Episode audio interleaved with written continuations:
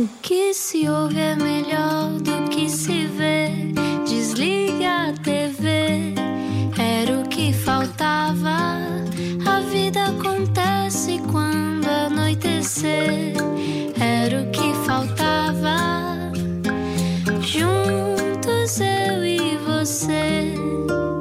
Olá, então, bem-vindo à Rádio Comercial, 8 e 6 a esta hora. Se só agora chegou, o dia terminou finalmente. E essa semana Fique terminou. parado à porta de casa. O fim de semana só começa quando, quando esta conversa terminar. Portanto, o fim de semana já cá está, mas agora é para ter alguma atenção. Porquê? Porque nós vamos falar com uma grande comunicadora e acho que é sempre importante ouvir pessoas que têm. Cada vez temos essas coisas, coisas, a comunicadora em questão eh, fica ali espremida na cadeira. Vamos saber quem é? Vamos. Explica-nos como se eu tivesse acordado de um coma. Ora, a minha primeira memória de Margarida Pinto Correia é do mítico noticiário juvenil Caderno Diário. Estávamos em 1989, eu tinha 8 anos, o Rui Maria estava a nascer. Foi a primeira mulher a tornar a rádio numa coisa cool, quando apareceu nos autocarros de Lisboa, em cartazes que diziam: deite-se com quem quiser, mas acorde com a Margarida. Isto porque ela apresentou durante 3 anos o programa da manhã da Rádio Comercial, numa altura em que Pedro Ribeiro, o nosso chefão, dava as notícias à hora certa. Como as coisas mudam. Corta para 2020. É agora esta dupla que vos fala aparecer na traseira de alguns autocarros de Lisboa, enquanto Margarida Pinto Correia está na direção de stakeholders da EDP e no, no canal Saúde Mais. Trabalhos a sério, portanto, não este. Depois de largos anos em trabalhos de grande responsabilidade social, como a Fundação do Gil ou a Fundação EDP. Connosco, hoje, não era o que faltava, Margarida Pinto Correia. Bem-vinda! Ai, o microfone desligado. Bem-vinda. Então. Estavas com posso. saudades dos cascos e da- do É direto. bom. Faz-te confusão estar num estúdio de rádio ou é como estar em não, casa? é a coisa melhor do mundo. Eu tô, se eu tivesse cauda, eu tenho uma cauda imaginária e Uhum. ela está a bater desalmadamente. é bom que seja imaginária porque não se ouve, porque senão estávamos. Sim. Era um bocado complicado, era um bocado complicado. Tu, embora tu estejas no ar ainda todas as semanas na Antena 1, não é? Sim, mas não é em direto. Ah, ok. Ahm, fingimos que é, Uhum. mas não é. Ah, e assumimos, quer dizer, fingimos e depois assumimos logo. É um live on tape que é gravado na véspera, só porque temos sempre dois convidados e, e achámos que era não só difícil como pecaminoso pedir às pessoas para se levantarem cedo ao sábado de manhã para irem para a rádio. E por isso começámos a fazê-lo à sexta ao fim do dia. Mas tu tens uma expressão ótima para o direto. Como é que tu dizes? O Direto direto para a é. veia. Direto para a veia. Direto para a veia. Claro, Porque é verdade, não é? É verdade, e porque é, é isto, não é? Neste momento é a relação entre a minha voz e os ouvidos de quem me está a ouvir e somos só nós dois. Estamos aqui. Não, e a descontração, a descontração da Margarida, ela estava lá fora, dentro do carro, faltavam 5 minutos para as 8 e ela mandou mensagem a dizer: Estou aqui a fazer uns telefonemas, chama-me quando for preciso. Nota-se mesmo que ela já Não. fez rádio, porque Agora, ela não A tem. resposta. Recebi uma resposta que dizia agora. Exato, a resposta foi agora, por Bem. favor. E eu, bem comportada, porque eu sou uma miúda muito bem comportada, vim. Olha, a relação com, com o tempo, ahm, sempre tiveste a relação com o tempo na rádio. O tempo da rádio é diferente do tempo dos outros sítios. Claro, Pois 5 é. minutos é uma eternidade, por isso é que a Margarida pensou: Ai, tenho imenso Mudou, tempo ainda. aprendeste isso, essa tua relação com o tempo na rádio? Ou sempre tiveste uma atitude muito leve e ligeira Nada. com o passar isto é do tempo? Pose. Isto é tudo É tudo pose. pose. Nada, nada, nada. Hum, a, a relação com o tempo na rádio é de facto muito diferente das outras coisas todas. E, ah, e, e tu aprendes a geri-la intuitivamente, não é? Vocês Uhum. sabem quando é que podem fazer xixi. Por exemplo, não é? A mim foi a Teresa Fernandes que me ensinou. Como é que, é que By the way, faz anos. Parabéns, Parabéns, Teresa! Teresa. Ela, eu Tia acho que Teresa. a Teresa é daquelas pessoas que fazem anos a 29 e, portanto, celebram sempre a 28, tirando este ano. Portanto, Ah. mas não tenho a certeza. Posso Mas estar essas aqui pessoas a são sempre especiais. não? Hoje mas é parabéns facto, porque nós hoje dia adoramos 28. e gostamos que tu existas. Não é? Voz Teresa? mais bonita de sempre. Pronto, a voz mais bonita do mundo. De sempre. Pronto. E, e, e houve uma vez qualquer que eu estava a fazer emissão e estava aflita no CMR. No Correio da Manhã Rádio? Sim, avô desta rádio. e, e- e qualquer coisa, não sei, eu disse, estava aflitinha e a Teresa disse: Mas tens uma música inteira pela frente, porquê é que não vais à casa de banho? Eu, como? Uma música inteira pela frente? Deixar o estúdio! Deixar o estúdio. E estávamos, era fase vinil, não é? Portanto, tínhamos os discos, tínhamos os discos alinhados para disparar e eu pensei, isto não vai dar. E pronto, e foi a primeira e única vez que eu tive esse stress, nunca mais tive esse stress. E já fazia rádio há algum tempo, mas acho que nem sequer nunca me tinha permitido a ideia de que podia sair dali, desligar alguma coisa. E... Achavas que era uma traição? Que era um perigo. Era um perigo, porque traição, quer dizer, ah, é lidar, não é? Se, se alguém nos atraiçoa, se alguma coisa nos atraiçoa, a gente só tem que lidar com a traição. Agora, o perigo tu podes evitá-lo, talvez. E tens saudades do disco e da coisa orgânica de segurar no. Tenho. O barulho Tenho- da Tenho ainda há agulha. bocadinho estávamos aqui a ver, eu estava a tentar perceber e a comparar estúdios. Ahm, Faz-me. Não é, o- não é uma coisa nostálgica no mau sentido, não é? Ah, isto agora é tudo horrível. Mas faz-me alguma impressão que não tenhamos esse suporte, que não possamos fazer um emo e que. Porque havia. ah, isto agora é uma coisa mesmo feia que eu vou dizer, estou agora a perceber. Mas é, é quase darwinista, que é. ahm, na altura, mais ainda do que hoje, some have it, some don't. Tu tinhas que ter instinto para fazer o timing certo com as músicas e lançar Sim. as músicas na altura certa. é Hoje em dia o computador faz isso por ti, enfim, mais ou menos Sim, bem. diz-te o, o não, tempo tens, um, tens até aqui um timing de 10 Sim. segundos. tens uma 10, ajuda, não é? 9, 8. Isso. Mas isso sabe-se no corpo, esse sítio onde é que onde tens que te calar. É. Não é? Eu acho que sim. Sim. Por isso é que eu digo, é intuitivo, não é? Então, como é que a rádio aparece na tua vida, Margarida Pinto Correia, que estás connosco hoje, sexta-feira? Ora, hoje, sexta-feira, a rádio apareceu comigo, não, apareceu na minha vida, eh, convosco. A rádio aparece na minha vida de uma maneira muito inesperada. Eu ouvi a rádio. Não tinha, nunca na vida foi aquela coisa quando eu for grande é o que eu vou fazer.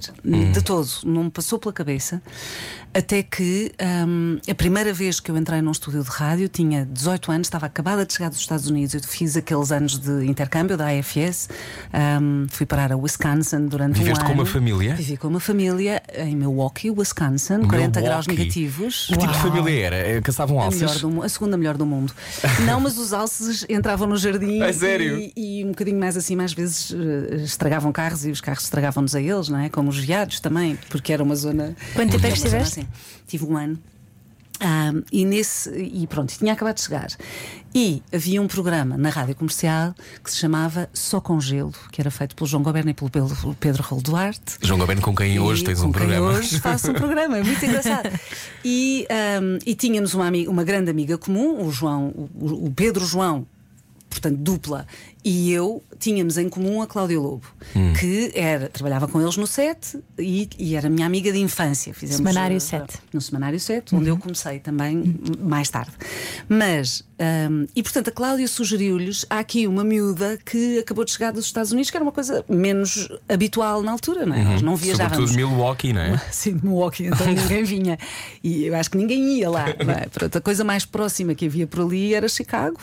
E Chicago é uma hora de Milwaukee de, de estrada e eu ia lá muito fins de semana e tal, portanto era assim a minha segunda casa lá. Mas, eh, mas pronto, eles convidaram-me para eu ir falar de rádio, falar de- da minha experiência. E eu cheguei à rádio, só estava o João Goberno, que me disse.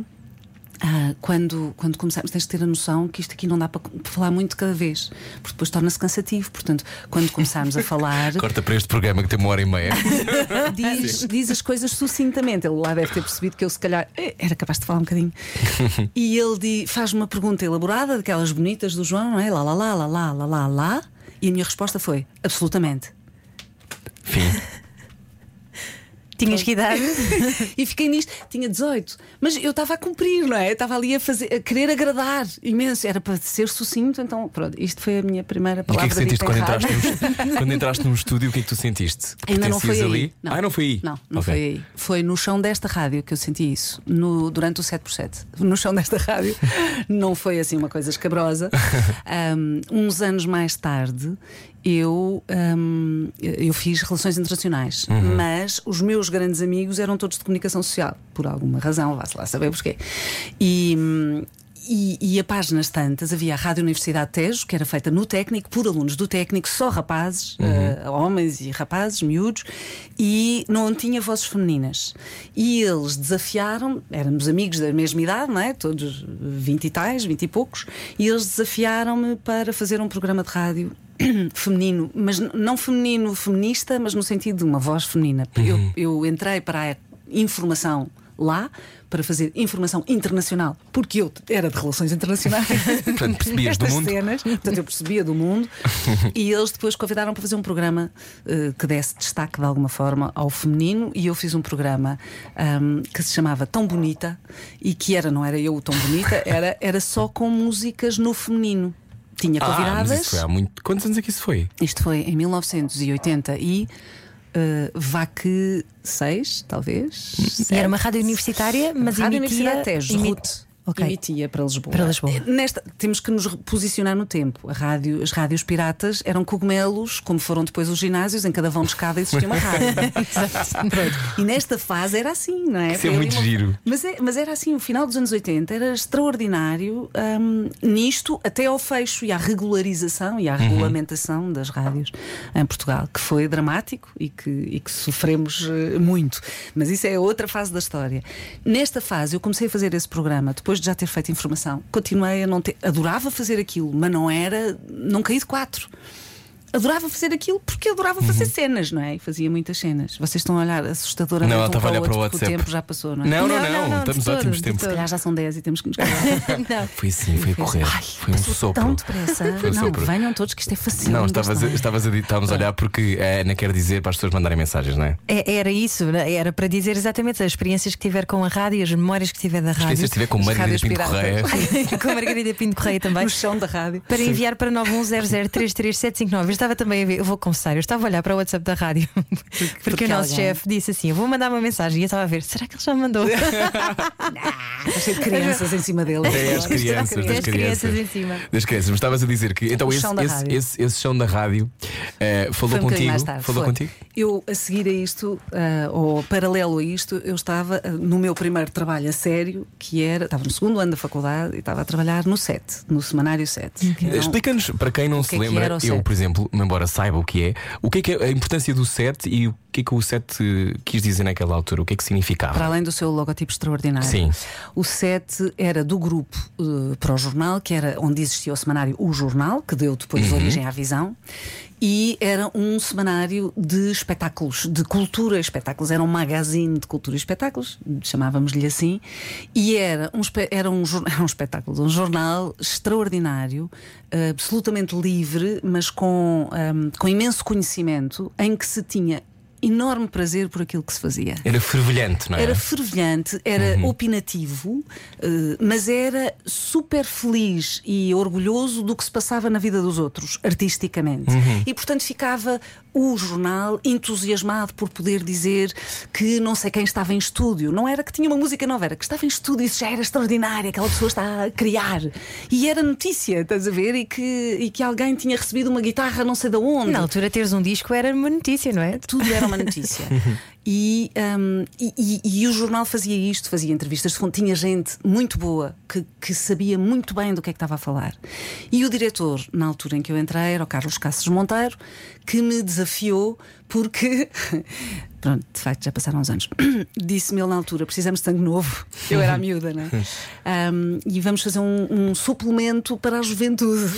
e preci- precisamos de ti, anda lá a experimentar, não sei o quê. E eu fui tipo hobby, não é? Fui naquela. de- o, o suplemento chamava-se Lança Perfume. E era, e era Com um uma música da. Rita Lee. os duplos dos anos claro, 80, lança claro. perfume só com gelo. Eu não sei, Lança exatamente. Perfume. Ah, grandes nomes. Sim, grandes sim. nomes. É muito Ah, difícil encontrar um bom nome para um programa. Pois, Mas nessa altura também surgiam como cogumelos os bons nomes. Pois, e as pessoas estavam muito livres, sabes? Uhum. Eu acho que nós, eh, eu e a Ana já tivemos esta conversa, que é a liberdade dessa altura é uma liberdade.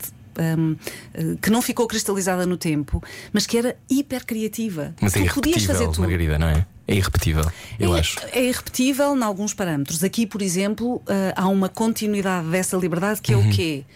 Ahm, ainda se dão ao luxo bom, não é luxo, Uhum. ah, ah, não é luxo no sentido pejorativo de todo, que é ah, tive uma ideia. Bora lá tentar pô-la em prática. Isto ainda acontece nesta casa. Sim. Não acontece na maior parte das casas. Pois não. Porque é, isso não se faz, isso não pode ser, isso as pessoas Ah, não é vão. Uhum. Ai, os ouvintes, ai, as audiências, ai, eu não sei o quê. E obviamente vocês também são refém das audiências, mas essa criatividade mantém-se no sentido de pá, somos todos loucos, porque não? Não é? Uhum. E o porque não resulta, tem resultado. Porque a autenticidade também resulta. Porque then again, de repente há um programa de duas horas de conversa. Sim. Funny, huh? Ah, porque, claro, nós gostamos uns dos outros, gostamos das pessoas, gostamos de saber das pessoas e isso, a rádio tem essa magia que não vai ser ultrapassada nunca. E eu acho que ainda por cima esta nova fase do podcast deu alma nova à rádio. Porque sim, as pessoas já ouvem outras cenas nos seus, ra- nos seus carros, mas agora tornou-se permanente a capacidade de ouvir o que eu quero. E já não é só da música que eu quero, é das conversas que eu quero, das entrevistas que eu quero, da boca que eu quero, da piada que eu quero. Pronto, o som da rádio.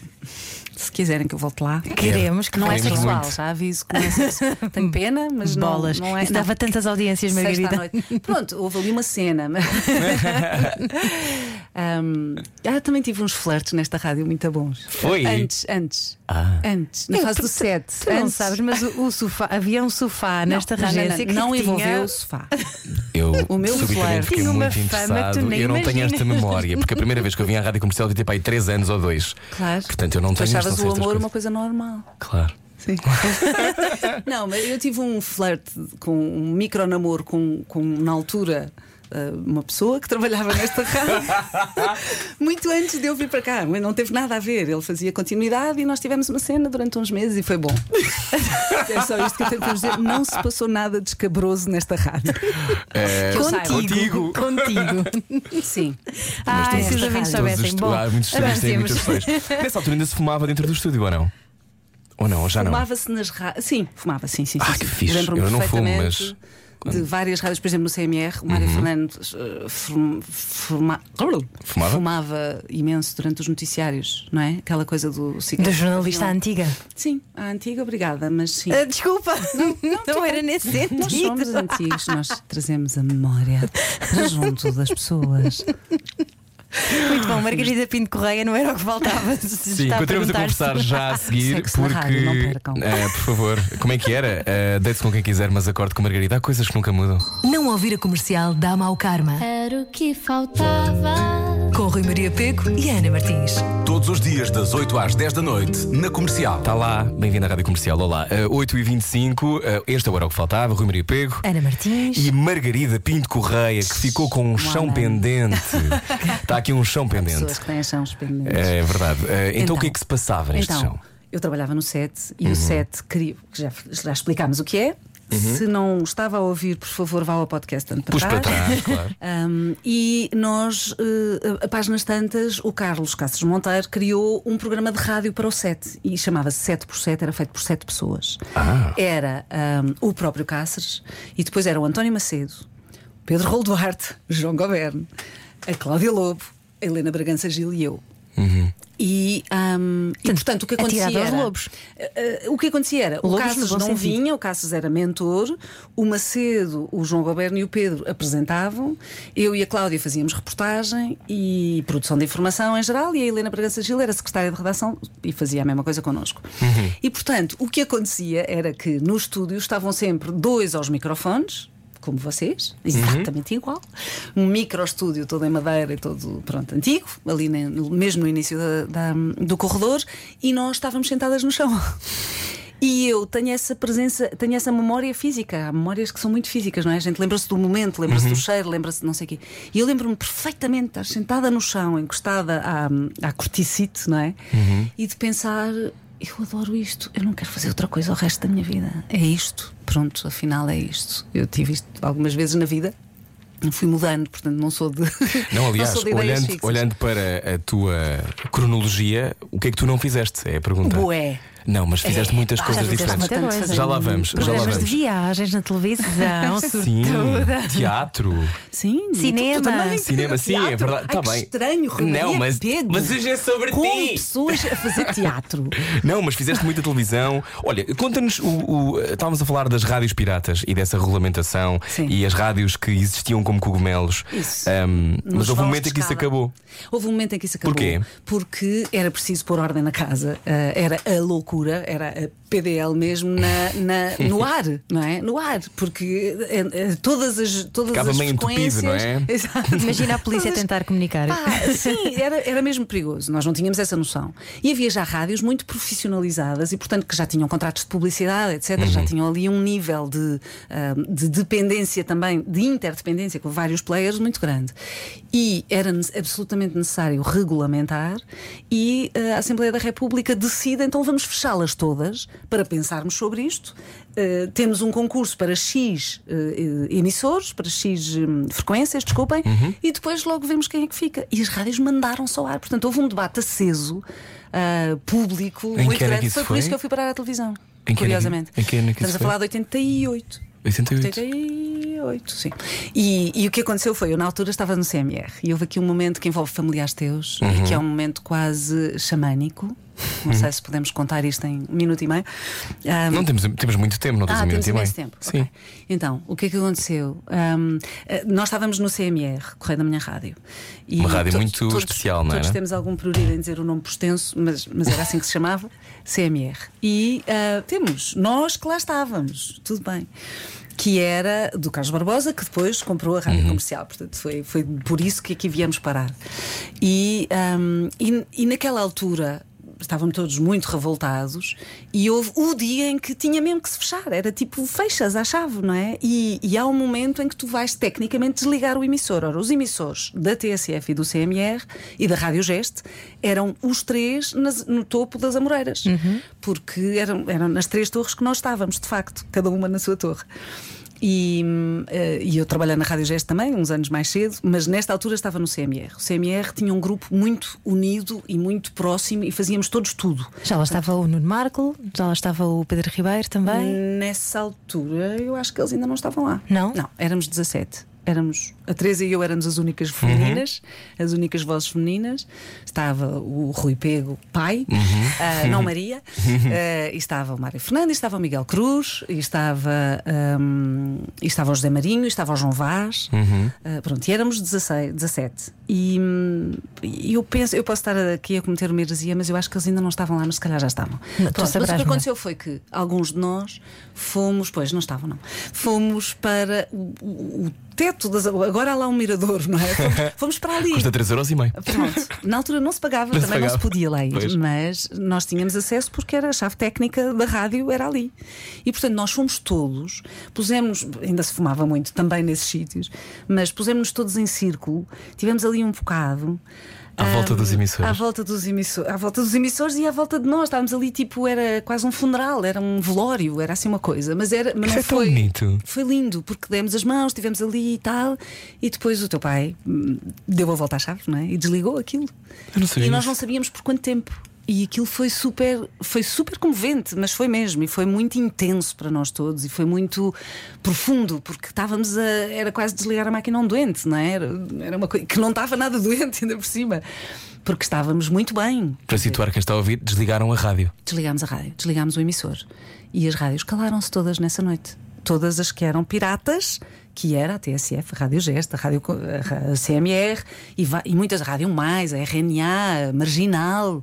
Éramos todas piratas, não é? Só que já existíamos todas. E quanto tempo E demorou até, voltar, até ser Foram aí? uns meses, foram, eu acho que três meses, se calhar mais.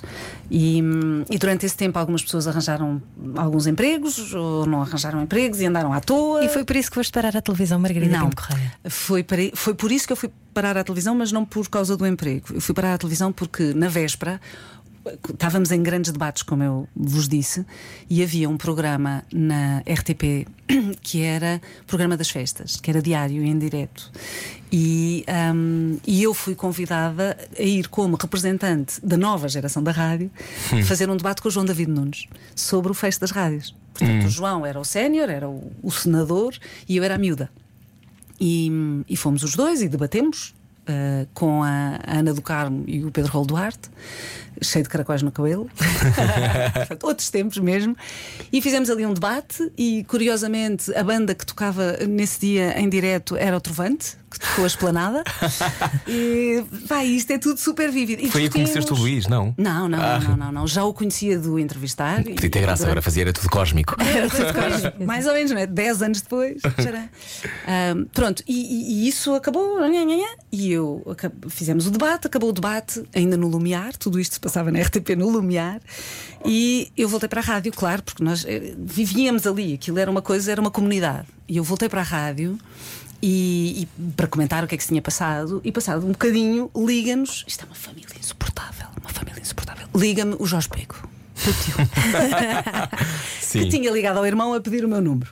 E liga-me a dizer assim: Ó Margarida, como está? Olha, nós não nos conhecemos, eu estive agora a vê-la na televisão, gostei do seu sorriso, quer vir trabalhar comigo no Viva a Música? e eu disse-lhe: Quero. Pronto, era, foi tão simples, não é? Parece Uau. isto muito simples, mas foi exatamente assim. E portanto, ahm, e depois fui, fui para o Viva É um programa Música. super visto, não é? Era o Viva a Música. Era muito visto. E era muito, quer dizer, quando a gente pensa hoje em programas de música, é impossível, é impossível, mas para conseguirem ter um bocadinho uma ideia, era a única coisa que nós tínhamos entre nós, pessoas que dávamos a cara, e, hum, e, a, câmara, e, e a câmara em termos de produção, era uma maquilhadora da RTP, não é? Tirando isso, não havia cá produções, não havia cá cenas especiais, não havia cá guarda-roupa, seguramente, a roupinha que levávamos no pelo.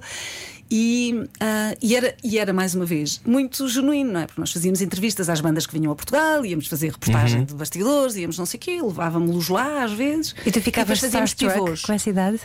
Ficavas Starstruck. Ficava. Não.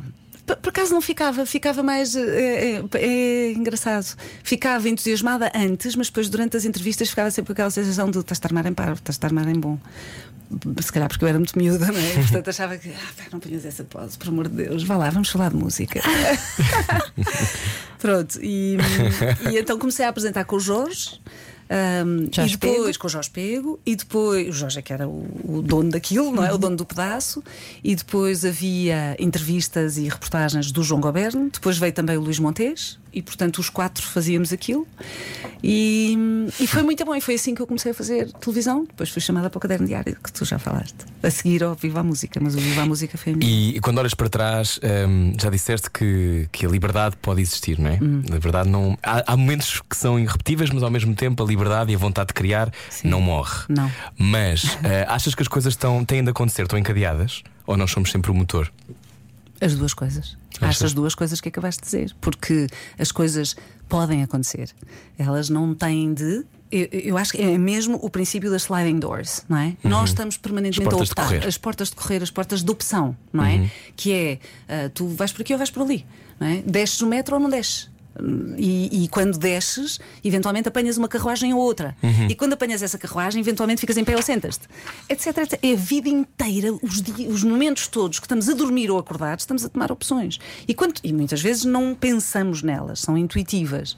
Se nós prestamos atenção à nossa intuição, começamos a sentir-nos levados de uma maneira mais engraçada. Eu acho que é mais engraçada. E não tem, é mais mágica, não tem que ser uma mística, assim, uma cena logo muito tamarada. Não, é, é só mágico. Tu dizes, "Uau, eu chamo-lhe o Supremo Jogo do Universo porque acho divertidíssimo.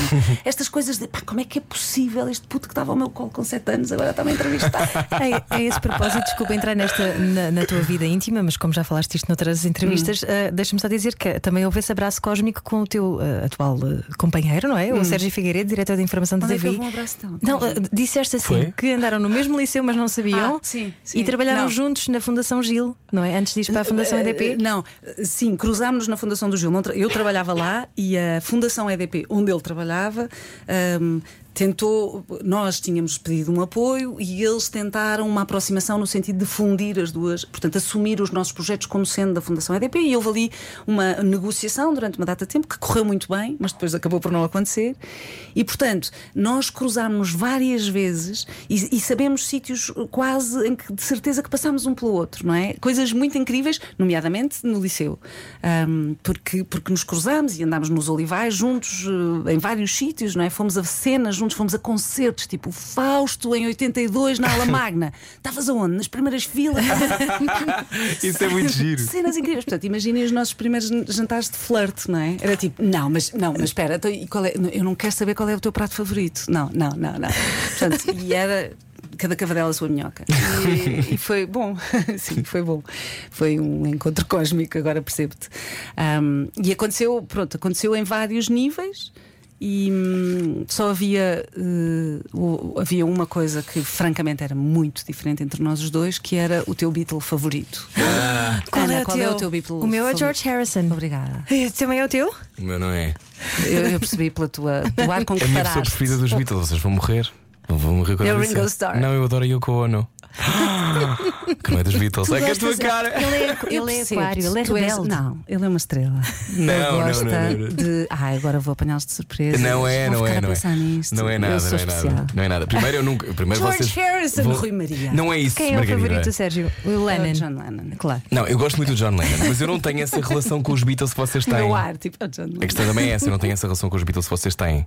Eu gosto, mas não sou fixado. Perdão. Não podemos ser fixados, as senhoras já, são etéreos também eles. Sim, também Mesmo por os aí. que estão cá. Mas pronto. Mas, mas sim, eh, isto tudo por causa das sliding doors. Uhum. Pronto, são opções ah, que tu tomas, às vezes sabendo, outras vezes não. Outra vez não. Mas as coisas estão lá, não é? E estão imensas coisas lá. E, e muitas das vezes nós não mudamos de caminho porque temos medo. E o medo, eh, eu, eu, eu falo sempre disto ao contrário, não é? O conhecimento é o melhor combate para o medo.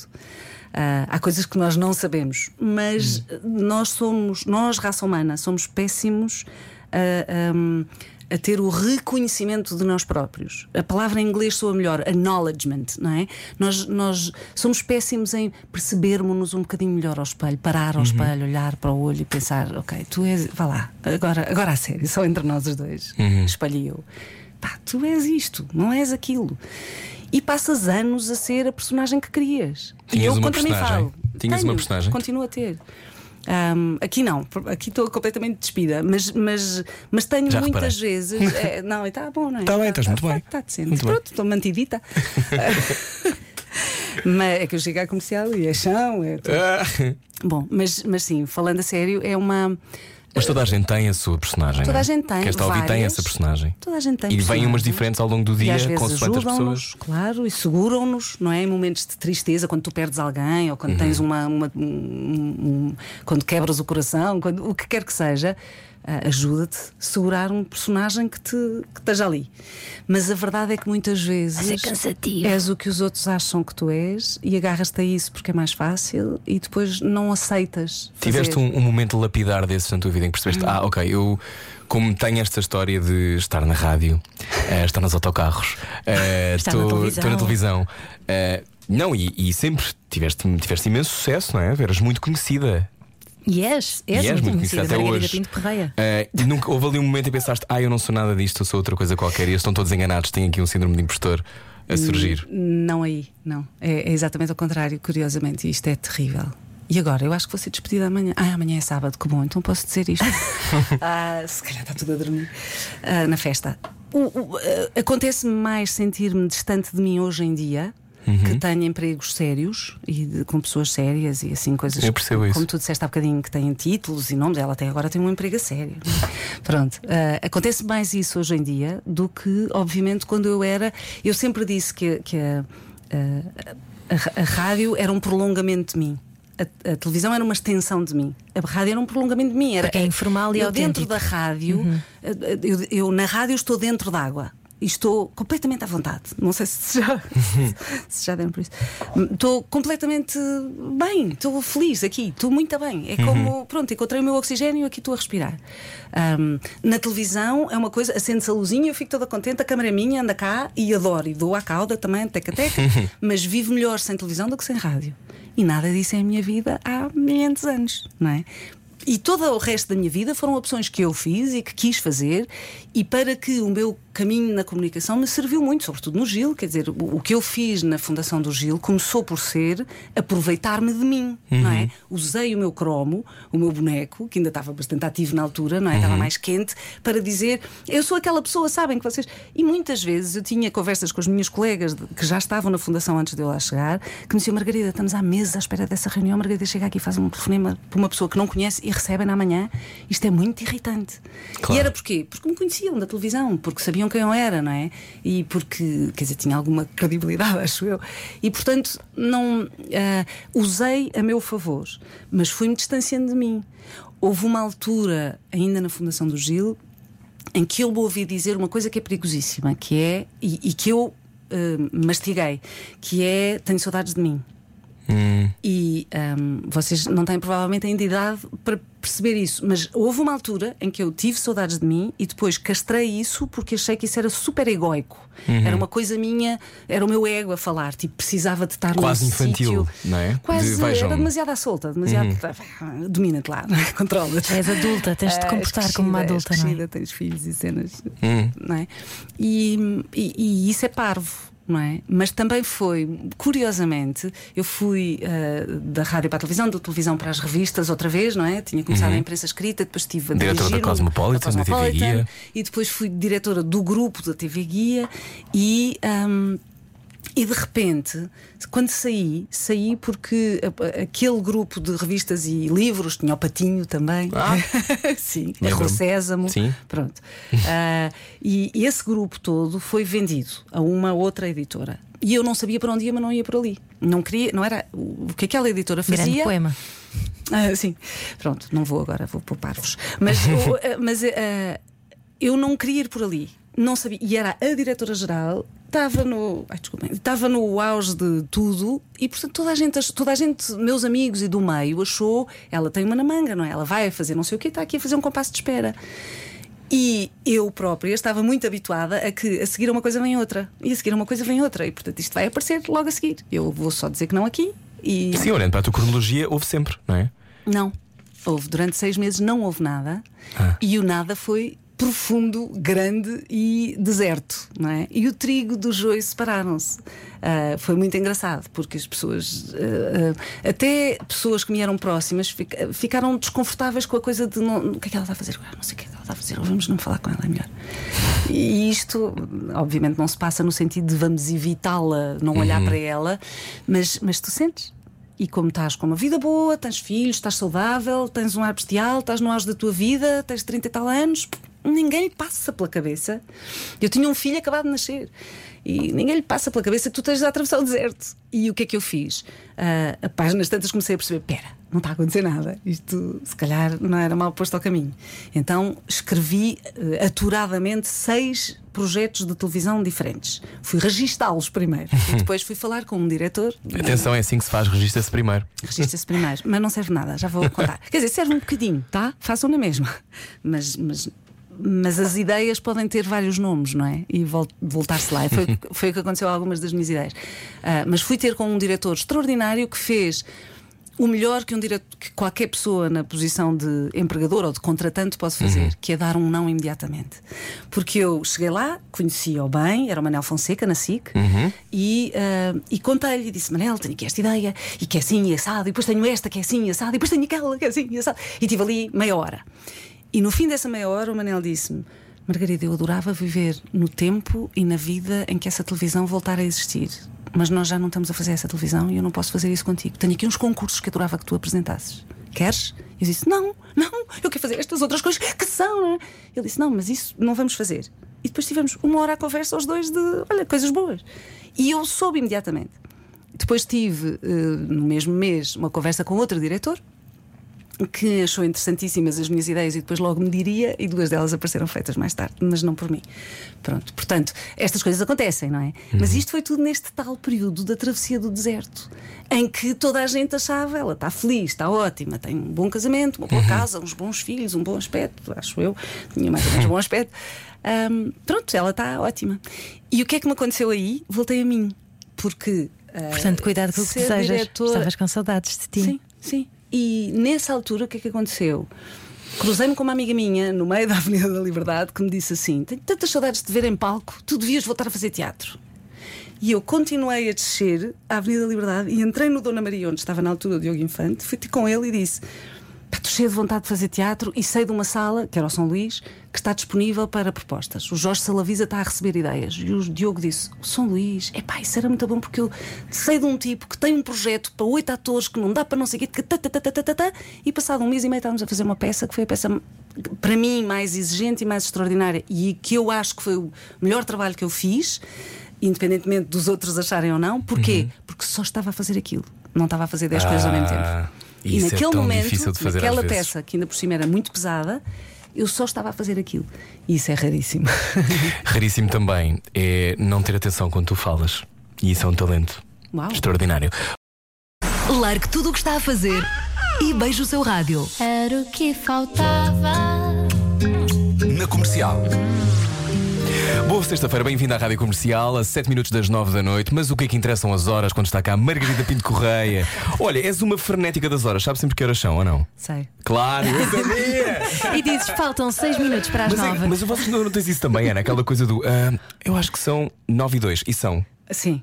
É, pá, mas é tão bom, não é? É ótimo. Não Eu sou aquela relógio. pessoa que gravou o primeiro spot do Kit Kat e. Ai, desculpem. Pronto, e já está. Uh. Ah, e então tive que gravar o spot de todas as horas, ao segundo sinal. Porque era ao segundo sinal serão 9 horas, 58 minutos e 50 segundos.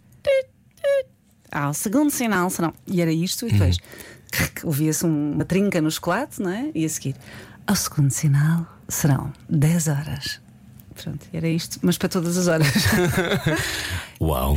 Uau, exato. Uau, assim, uau. como Se agora chegou ao carro, Margarida Pinto Correia, que tem neste momento mas já um- uma catrefada, eu acho que é a palavra, de mensagens. a Catrefada é muito técnico. É, bastante técnico. Gosto. que saudades da Margarida, é tão bom ouvir esta voz novamente na rádio comercial. Foi a Olá. minha paixão na juventude. Foi por causa dela Como que ganhei um gosto imenso pela rádio, que se consolidou com o aparecimento do Marco, que as paixões às vezes Que trocam. me trata por mãe. Trata-te por mãe. Sim. Ah, é? Sim, eu trato por filho. Inho. Filhinho. Ok, ok. Trata-me por mãe porque eu, porque eu era muito mothery na. Ah. Eu editava-o, não é? No CMR e depois viemos juntos para aqui. Ele veio na minha equipa da- das manhãs da comercial. Nessa equipa que, que se deitava connosco e acordava connosco e fazia Sim. essas cenas. Pronto, o Marco estava envolvido nesse deitar e acordar e no helicóptero. E estava e nós eh, viemos eh, seis pessoas e, e foi, foi esse o repto que me foi, que me foi dado.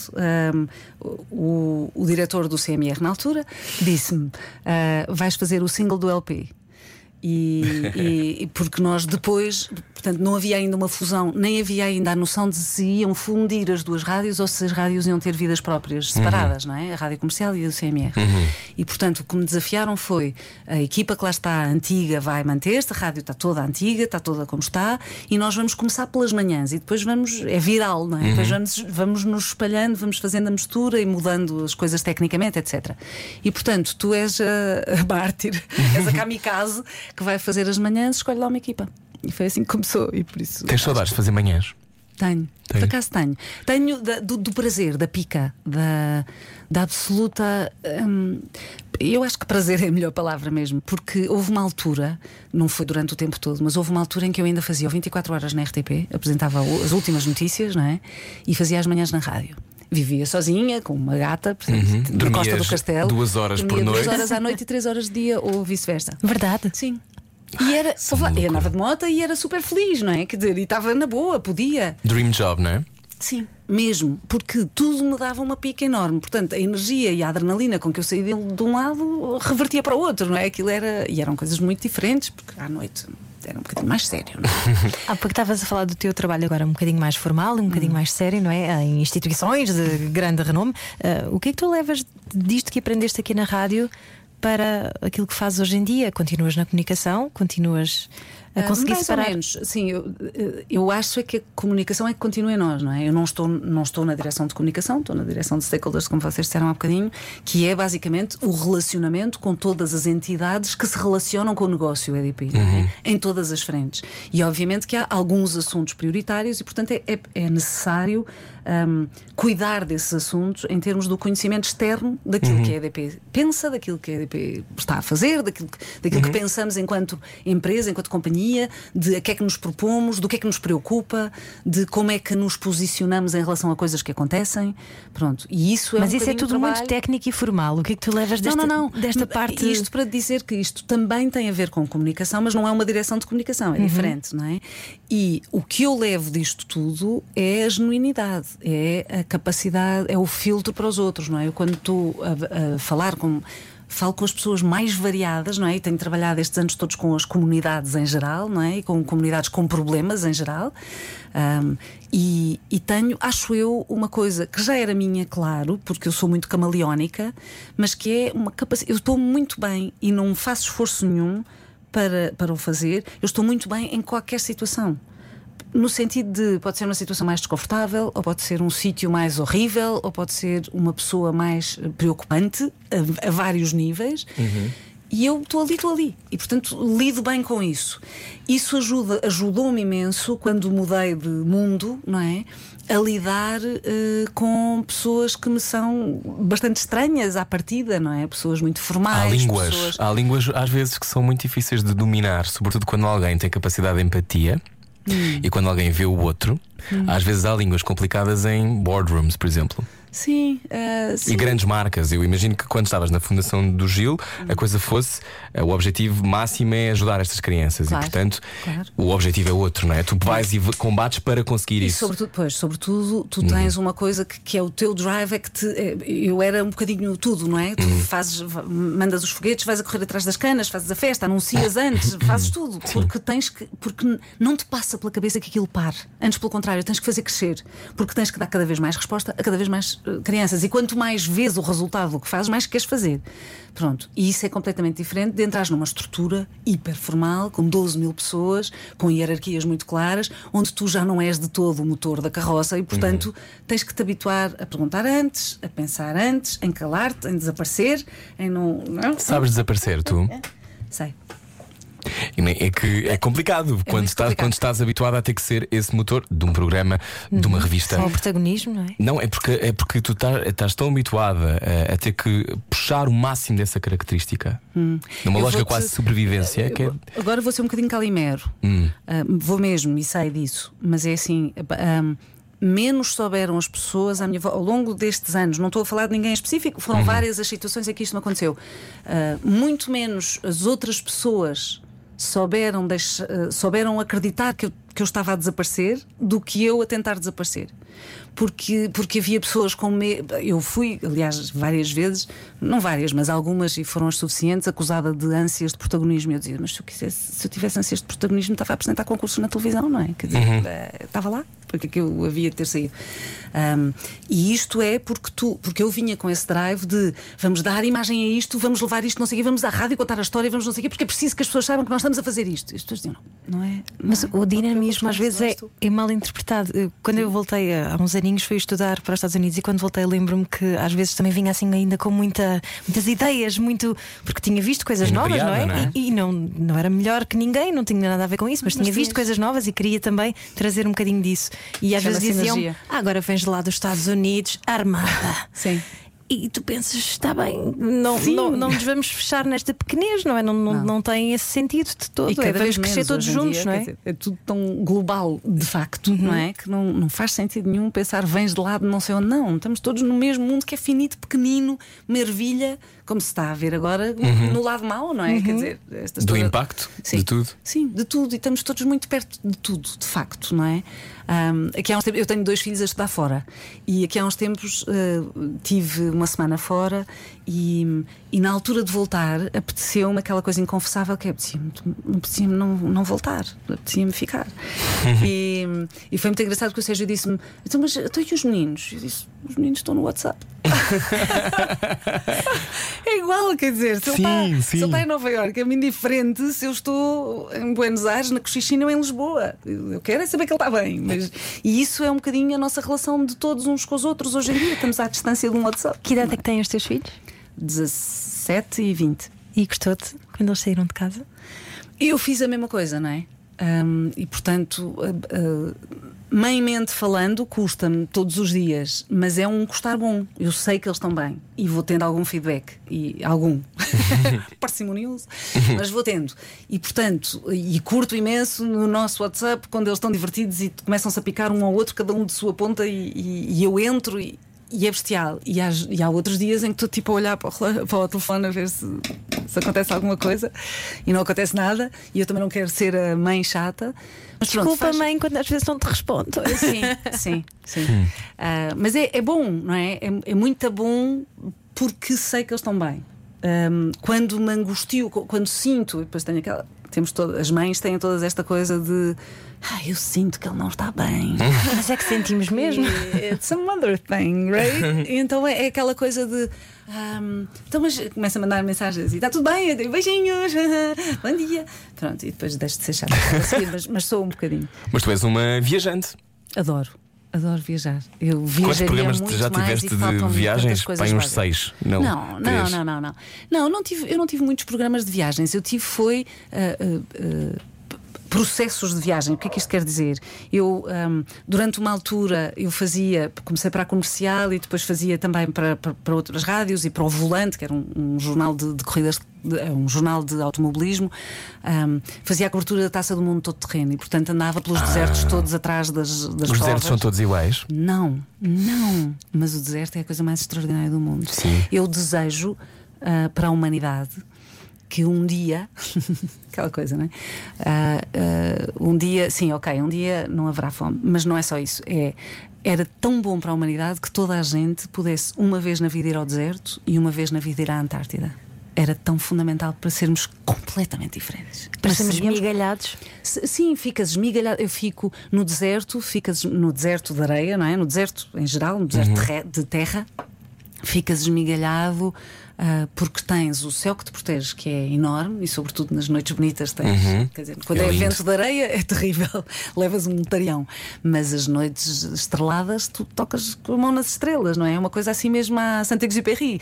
E está duro por baixo, não é? Por baixo não há nada. Um e isto reduz-te a uma, a uma coisa mínima, mas que não é humilhante, é só mínima. E é magnânime, é incrível. É tipo, pá, isto é tudo tão grande, isto é tudo tão bom, isto é tudo tão infinito. E tu tornas-te infinito nesse momento.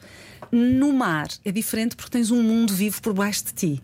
E portanto não estás esmigalhado, estás só assim numa espécie de osmose, não sei bem explicar. E na Antártida é mais incrível ainda porque não há humanos, não é? É o único continente que não tem humanos e que não tem um dono. Tem 80 e tal donos que assinaram o, o- o- o Tratado da Antártida, que são os países que se comprometeram entre eles a não fazer exploração de minérios, a não fazer exploração militar, a não ocupar o território do outro e que todos se podem visitar inadvertidamente uns aos outros para confirmar que só exploração científica e universitária. Mas sabes que no outro dia um cientista na Antártida ligou o Tinder e teve um match. E tu pensas, será uma foca? Não. Será um Era pinguim? outra cientista que estava na outra ponta da Antártida. Verdade. Portanto, o amor é possível mesmo no meio do gelo. Epá, mas eu Se está acho agora que no isso- gelo, acredite. Acredite. Mas, mas- mas é um bocadinho redutor que o teu Tinder seja outra pessoa na Antártida também. Não, mas ao mesmo tempo acho que eles ficaram muito felizes.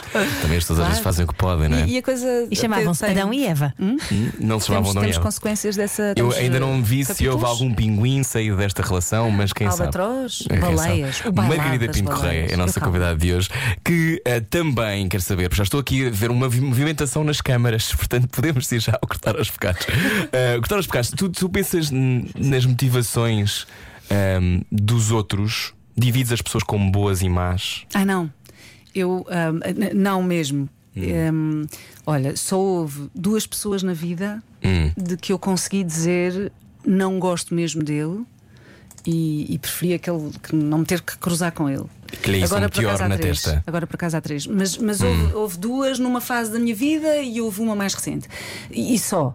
E, e- e foram pessoas hum, que, me, que, me que fizeram mal à minha frente ou que, fizeram, que foram más à minha frente, de tal maneira que eu fiquei sim. assim. Pronto. Mas em geral. Hum, eu faço uma. um- não é um exercício sequer, é um processo meu normal, que é ponho-me sempre no lugar do outro quando a coisa me dói, ou me escandaliza, ou me aterroriza, não é? Quando há uma- um idiota qualquer, no meu conceito, um idiota a dizer uma, uma idiotice, ou, ou um atrasado mental a fazer uma atrasadice mental, antes de o verbalizar e de o assentar como este tipo é um idiota, penso primeiro, ponho-me no lugar dele e tento perceber que condicionantes podem existir. É E isto não é uma coisa, não é um processo, eu não faço agora, vou fazer isto. Faço naturalmente. E acontece-me naturalmente. E muitas vezes digo isto a outras pessoas que estão a fazer um julgamento e eu digo, mas pensa. Porquê que, ele, porquê que ele terá feito isto? Porquê que ele terá dito isto?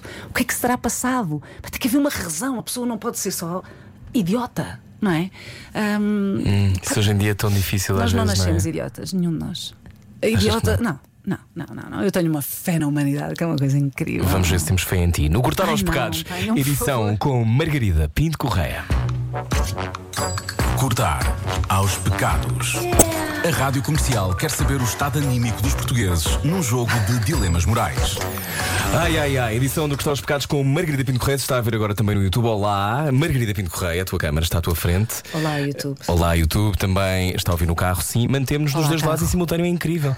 Bom, uh, dilemas morais, vamos ao primeiro de todos. Uh, nós normalmente testamos a bondade e, uh, no fundo, a espinha dorsal de quem se senta nessa cadeira. Vamos Este ao primeiro, é o momento Ana. da desilusão. Vamos a isso. Vamos lá, Margarida Pinto Correia. Ganhas um prémio pelo teu trabalho de responsabilidade social. Bravo! Tens duas opções: dás o dinheiro a uma instituição ou dás o dinheiro a um caso particular que conheces. Quando isso me aconteceu, fiz uma terceira opção. Ahá! Ah, Então, Distribuí pela equipa que trabalhou comigo para aquele prémio. que fixe. e o prémio era para ti. É, mais ou menos, não é? Sim, era um prémio que me foi atribuído com o meu ordenado, não é? Porque ah, os resultados foram extraordinários e isto foi no tempo do Gil. E a administração achou, o Conselho de Administração achou que eu devia receber um prémio. E eu achei, pá, isto não, não faz sentido nenhum. Quer dizer, estamos nisto, estamos a advogar uma série de coisas. Isto vai eh, ser da equipa. E foi. Pronto. Se eu- Patrões que estão a ouvir nesta altura a rádio comercial. também quero um prémio. Por favor, façam o mesmo. Uh, mas foi sempre para ti fácil uh, traçar essa linha entre aquilo que é. Um, aquilo que se deve fazer e aquilo que é teu por direito. Ou seja, às vezes, às vezes queremos ser mais papistas do que o Papa e Hum. queremos defender ao máximo uns ideais e depois às vezes a vida não, não é tão idealizada assim, não claro. pode ser. e às vezes é difícil ser coerentes, não é? Super, não é? Sim, sim. E isso é só humano. Sim, não é? se Não calhar sermos tiveste mesmo de é- comprar uma garrafa de plástico, não é? Às vezes acontece. Sim, sim. Embora o Gil não, não goste de garrafas de Não, plástico. de todo. O Gil detesta garrafas de plástico. Ahm, não, e eu já apanhei muitas na- em todo o lado, nas, nas Uhum. limpezas, na Brigada do Mar, etc. Não sei se vocês fizeram bem a vossa investigação. Nós temos aqui muita coisa escrita. E. e, hum, Acho que, sim, acho, acho absolutamente que, nos, que já fizemos imensas coisas erradas, ou já, ou já pensámos imensas coisas erradas, já tivemos vontade de as fazer, ahm, e que seguramente tomamos opções, pá, nem sempre as mais certas ou as mais bonitas de depois mostrar aos senhores, mas eh, foram as nossas, não é? E, e vive com isso, ah, vive com isso porque isso faz-te mais, faz-te a vida, não é? Quer dizer, fizeste um erro, e pá, o, o que é que eu posso aprender deste erro e o que é que isto pode fazer de mim uma pessoa melhor na próxima vez? Em que é que eu posso alertar outra pessoa que se prepara para fazer o mesmo erro para que não faça? Ou quando alguém estiver a julgar outra pessoa. Então o nosso contágio é importante. Lá, lá, lá, lá. É. Absolutamente, o nosso impacto. Eu chamo-lhe impacto. Impacto de cada um. cada não um é de só uma nós. coisa na instituição Rui, que. Eu faço esta pergunta muitas vezes em escolas, que é, ah, e faço a vocês os dois, e portanto a toda a gente que nos está a ouvir. Que é se tu tiveres uma varinha de condão daquelas maravilhosas em que podes desaparecer, tens um bad hair day, tens um dia em que não te apetece, estás cansado, estás farto, não te apetece sair à rua. E neste dia as- os teus compromissos não vão falhar, as pessoas não vão dar por isso, não é? E portanto desapareces, ficas em casa na tua bolha, nos teus lençóis a fazer o que quiseres. Nesse dia tens ou não tens impacto no mundo? Desapareceste. Uhum. Tens. Porque desapareceste. Ana? E porque trataste de ti, e por tudo o que não fizeste. Uhum. Tens imenso impacto por tudo o que não fizeste, porque tudo o que nós fazemos permanentemente, quando optamos não fazer, é também uma opção e é Uhum. Exato. um ato. É um ato, não é? Cada vez que eu não chamo a atenção, cada vez que eu não peço o livro de reclamações, cada vez que eu não digo qualquer coisa, cada vez que eu não olho para uma pessoa que está a olhar para mim, quando eu estou no semáforo e vem alguém e o vidro está fechado e eu finjo que estou ao telemóvel, que é o que a maior parte das pessoas faz, eu estou a ignorar aquela pessoa, não lhe estou a devolver dignidade. E é um princípio básico da raça humana, é devolvermos a dignidade uns aos outros. E se eu transformo a outra pessoa em fantasma, ela vai sentir-se fantasma. Se ela estava no meu vidro, se calhar já estava menos bem, não é? E portanto, isto é uma bola de neve. E em permanência, tu tens a opção em ti de, pura e simplesmente, olhar para o outro e dizer: Não posso, não te posso ajudar. Mas dizes no olho, sorris, és simpático, não é? És, és humano. Não tens que ser simpático, afável, querido. Sim. Mas isto é um linguado logo, não é? Não precisas, não. Às vezes, às vezes dá-me vontade. vezes também sabe bem. Bom, vamos ao segundo, segundo dilema moral. Hoje, edição Cortar os Pecados com Margarida Pinto Correia. Não vais falar agora com o helicóptero, embora te chamasse o helicóptero, não era? Muitas vezes no tempo em que havia helicópteros na rádio. Ferreira não tem o helicóptero. Bom, Não vamos a isto. não se percebe. És louca por viagens. Sou. Apresentaste programas, escreveste livros, voltaste há pouco tempo da África do Sul. Hum, sim. Sim. Foi Era Moçambique mentira? e fui espreitar a África do Sul. Ah, pronto, ok. Moçambique e África do Sul, se te deparasses com uma situação como aquela que aconteceu a Melinda Gates, em que lhe disseram assim: fique com o meu filho. Já me aconteceu. Já te aconteceu? Sim. Pá, porque que eu ouço, eu ouço Deus fala comigo. Ficou da outra rádio, trouxe comigo Deus. Pronto, Deus. Ahm, Deus já te aconteceu? O que é que tu fizeste? sim, sim, eu sei. Pronto. O que é que tu fizeste? O que é que eu O que é que fiz? se faz? A minha pergunta era o que é que farias? O que é que tu fizeste? Nada, falei, sorri com a senhora, falei-lhe, dei-lhe um abraço. Não, não, não vamos levar. E elas vinham atrás. Era eu e a Manuela, que é também da, da Fundação do Gil. Estávamos as duas a tratar da reinserção de uma criança na Guiné. E estávamos na Guiné profunda, ah, numa aldeia de pescadores lá no fim do mundo. E, ah, e havia aquela senhora que queria absolutamente. Já nos tinha acontecido só o gesto de ah, leva e tal, mas pronto, mas não era assim mesmo real. E ali era mesmo, e ela tinha aquela intenção: leva-o, é teu, leva. E à Manuela aconteceu a mesma coisa que- num, num orfanato. Ah, leve, mas leve um, leve um, escolha, leve um, escolha. E, e estávamos juntas, não é? E- e- e, obviamente tu não vais levar e tens que, ah, mas também, quer dizer, quando se trabalha nessa área, tu aprendes a lidar contigo e com isto na vida, não é? Ah, mas tens que saber perceber qual é o teu papel. Não é? O, o meu papel seguramente não é ter o mundo ao meu colo, porque eu não tenho colo para isso. O, o meu papel é eventualmente tentar que a cada momento o mundo à minha volta esteja um bocadinho melhor, mas não posso fingir que tenho um colo que dá para todos. Quando é que percebeste que o teu colo não dava para tudo? Não sei. Não é sei. difícil essa aprendizagem, não é? É, é. Não sei mesmo. Vou é salvar o boa mundo, mas espera, não posso salvar tudo de uma vez. Sim. Há, há alturas em que tu percebes, eh, em que tu percebes, eh, sim, que não vais, que não vais transformar tudo, que não vai ser tudo de uma vez eh, e, que, e que é muito mais sensato se o teu objetivo for mais pequeno e focado, não é? Eu quero transformar isto. Ok, eu, eu não posso impedir que haja crianças doentes em hospitais, no caso do Gil, não é? No caso da Fundação do Gil. Mas eu posso começar a resolver-se e a criar situações cá fora que facilitem que elas saiam dos hospitais, que elas possam voltar para a família, que a família tenha condições. Que... Por exemplo, ah, e na nossa vida em geral, isto acontece-nos com os amigos, não é? Quando, quando um amigo teu tem um, um profundo problema. Tu não podes resolver o problema dele. Tu não podes ah, ir substituir o- o- a besta do namorado da tua melhor amiga que lhe fez mal. Não deves ir substituí-lo, sabes disso, não é? Uhum, sabes, sei. sabes, pronto. Sei. Ah, mas podes ser um grande amigo. Eu tive uma vez um, um amigo, quando eu ah, tinha pai, 16 anos, nos campos de férias, que ele era animador, o Diogo Cabrita, olá Diogo. Ah, ele era animador e não era assim dos, das- dos meus melhores amigos nos campos de férias, não era aquela pessoa que, que eu andava agarrada. Coisa, nos campos de férias andamos todos muito agarrados uns aos outros. Não Pois sei é, se vocês sabem bem, disso, não sei bem. se passaram Eu aprendi isso. algumas coisas. Sim, mas aprende-se imenso. Dentro muito. e fora da tenda. Fazer nós. Sim. Nós, Hum, eh, a água, alguns rios. nós também. Sim. Sim, a desatar monos. Sim. Que giro. Pronto. Ahm, e então, ah, ah, houve um outro, uma outra pessoa que, veio- que teve uma discussão enorme comigo. E, e que me tinha irritado muito. E eu estava muito irritada e fui-me sentar num banco. E o Diogo estava ali sentado ao meu lado. E estava a dizer: então, o que é que se passou? Não sei o quê. E o outro tipo veio e continuou a discussão comigo. E eu tive ali uma data tempo e o Diogo estava com a mão, com, com o braço assim por cima de mim. E nós discutimos os dois, eu muito irritada. E discutimos, discutimos, e ele lá se foi embora. E a discussão acabou. E o Diogo, que se mantinha ali com o braço por cima de mim, passado uma pausa expressiva, disse-me: Sabes que não tens razão nenhuma. O Diogo não saiu do meu lado, nem fez coisa nenhuma, teve só ali. E teve só ali a segurar-me o tempo todo. Não, aquilo não hesitou em nada. E isto para mim uh, serve-me de imagem repetidamente em milhares de coisas, que é inabalabilidade. Certo? Boa palavra para dizer na rádio. Inabalabilidade. A inabalabilidade da amizade é uma coisa extraordinária. Que é, tu sabes, eu tenho amigos hum, que eu sei que, que nunca se atravessarão por mim. E tenho amigos que estão entre mim e a bala. E eu também, não é? E não é sempre coincidente. Eu estou entre mim, entre ele e a bala, de algumas pessoas que não estão entre mim e a bala, se eu me faço entender. sim, sim. Pronto. E somos amigos, e somos amigos há anos. Mas conhecemos-nos tão bem que sabemos isso.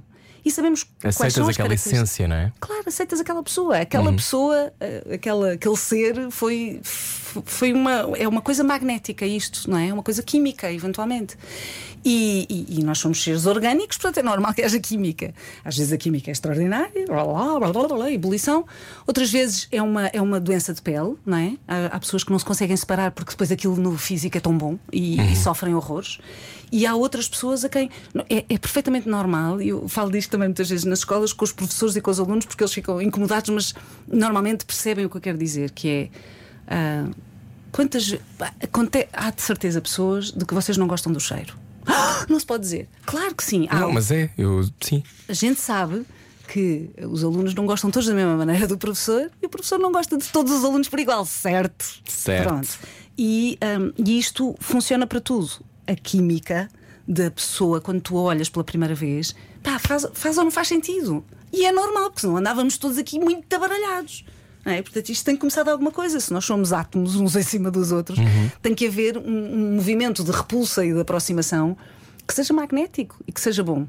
E isto eu acredito que é uma funcionalidade transversal a quase tudo na vida, a quase tudo o que fazemos. E nas amizades funciona assim. E tu saber só estar ao lado da pessoa, independentemente da sua posição. Obviamente, se for um assassino, o teu melhor amigo, ficas ali eh, dividido. Mas hum, Até pode ser um assassino de voz meiga, um filme que fizeste, de Artur Ribeiro. epá, eu adoro pessoas que se preparam. Está aqui escrito à minha frente. Foi o primeiro filme do Arthur Ribeiro, que aliás Pois. está agora a apresentar um filme novo. Sabem Está? disso? Ah, pois está, para a semana. Dia Ah, é? 19, acho eu. Bom, 9 e 19, curiosamente, vamos só seguir com o próximo dilema. Já voltamos à conversa, a essa conversa. Mas o último dilema moral tem a ver com televisão. Ora, a Margarida Pinto Correia convidam-te para apresentares um novo programa de televisão, assim um talk show num canal generalista, assim um sonho. Mas pedem-te para primeiro comprar seguidores nas redes sociais. Aceitas? Não. Porquê? O que é que achas disso agora ser moeda, Margarida? Uma das moedas? Acho. epá, acho tão preocupante. Acho mesmo preocupante. Porque acho muito fraquinho. acho muito fraquinho. Acho que é muito frágil as pessoas eh, estarem tão dependentes. Mas acho frágil de todos os lados, repara. Não é só eu dizer, Rui Maria, venha fazer um programa para mim e, e traga os seus seguidores e compre mais outros e vamos fazer aqui uma estratégia. Isto vai ser o máximo porque eu vou-lhe comprar seguidores. Eu não acredito que tu te sintas bem com isso. Não. não percebo como é que as pessoas se sentem bem com isso, porque vivem. Então aí, há bocadinho falávamos de personagens, quer dizer, aí é- vivem uma, uma, uma Não, cena estou que não são estratosfera, elas, não é? nem sequer é a realidade. Pronto, e é uma estratosfera muito difícil, porque depois it's lonely out there, não é? It's Uhum. terribly lonely, porque tu- elas não existem, essas pessoas. Ahm, e nem existem para a televisão, ou para, para a televisão, neste caso do teu exemplo, ou para o, para o que quer que seja.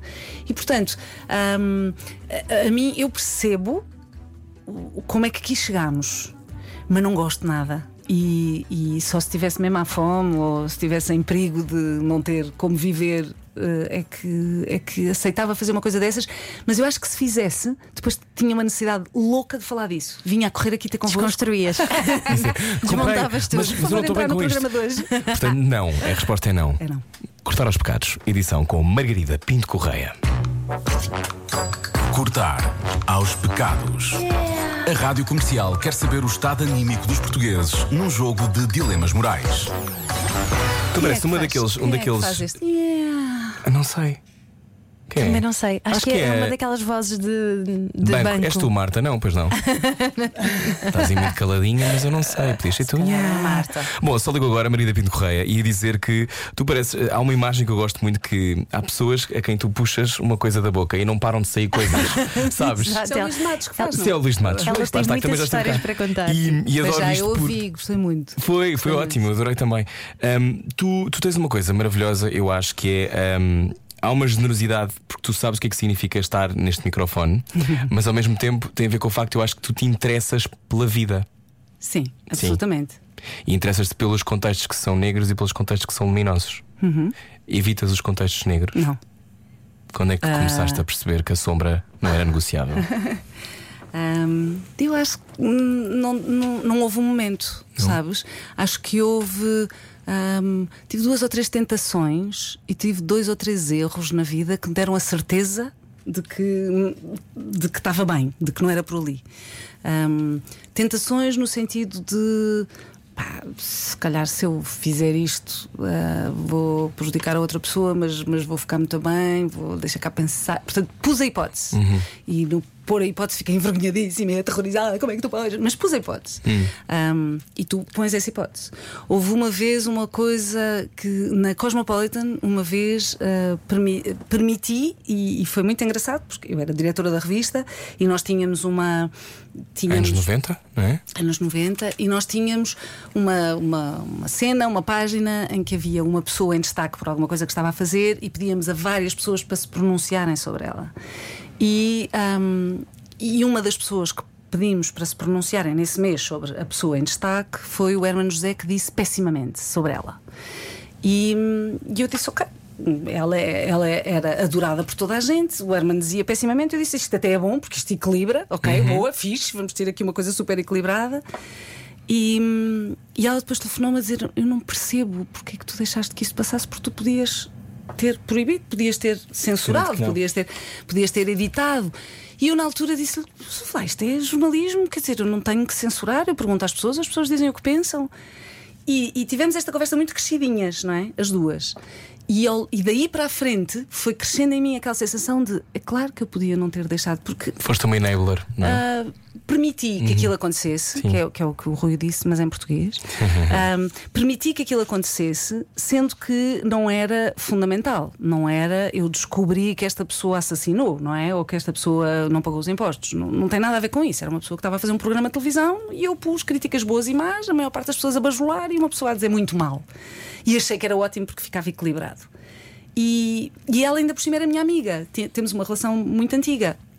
E portanto, um, nesse e penso muitas vezes nisso, foi com a Catarina Furtado, by the way, ainda não tinha dito com quem uhum.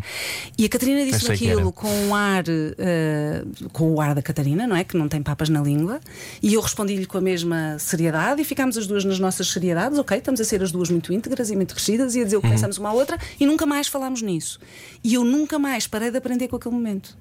Porque de facto, é só dependia de mim de facto, só dependia de mim. Eu tinha ali uma série de assuntos, que era provar à minha redação que eu era completamente isenta, provar a mim própria que eu podia fazer aquelas coisas assim um bocadinho mais. É, para quê? Aquilo ia servir a quem? Porque não era eh, por, aqui, por aquela razão uhum. que a Catarina ia ser melhor ou pior profissional no dia seguinte, ou que o Herman ia dormir melhor ou pior.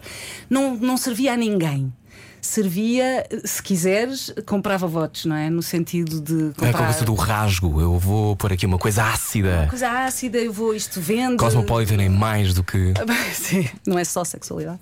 Isso não era de qualquer maneira. Mas, eh, mas sim, mas é, uma, é um exemplo e, e acho que nem sequer falei disto nunca, mas acho que é um excelente exemplo, porque é um exemplo que me tocou de tal maneira que ainda uhum. me incomoda ter feito aquilo. E achas que é uma coisa que também tem a ver com o facto de dizeres que a solidariedade uh, na igualdade de género tem de começar a vir de dentro, tem de vir de dentro dos contextos das mulheres defenderem-se umas às outras? Sim, acho que, acho que isso é bastante claro. Um, e não é sequer. Não é isto antes daquilo. Uhum. É, é tudo ao mesmo tempo.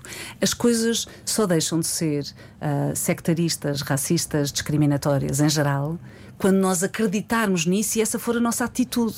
Quando as pessoas têm imenso cuidado, imensos pruridos, imenso trabalho para dizer preto ou negro ou de cor, que é aquela coisa extraordinária, uhum. cada vez que me dizem que está ali uma pessoa de cor, eu pergunto de que cor, não é? Porque quer dizer, não. Ah, mas quanto mais cuidado nós temos, mais sintomático é de que estamos a achar que estamos ali a fazer uma coisa, não é? Uhum. Quem é ótima a falar disso é a Mafaldinha Ribeiro, que uhum. fala da, da sua vida e do seu corpo com uh, desarma as outras pessoas todas. E porquê que ela desarma, e é às vezes cáustica e, e brutal no que diz, porque, uh, porque ela sente muito isso na pele, não é? Que as pessoas dizem, coitadinha, é muito pequenininha, não é? Uhum. E depois começamos com os diminutivos. Infantiliza, sim. Pronto.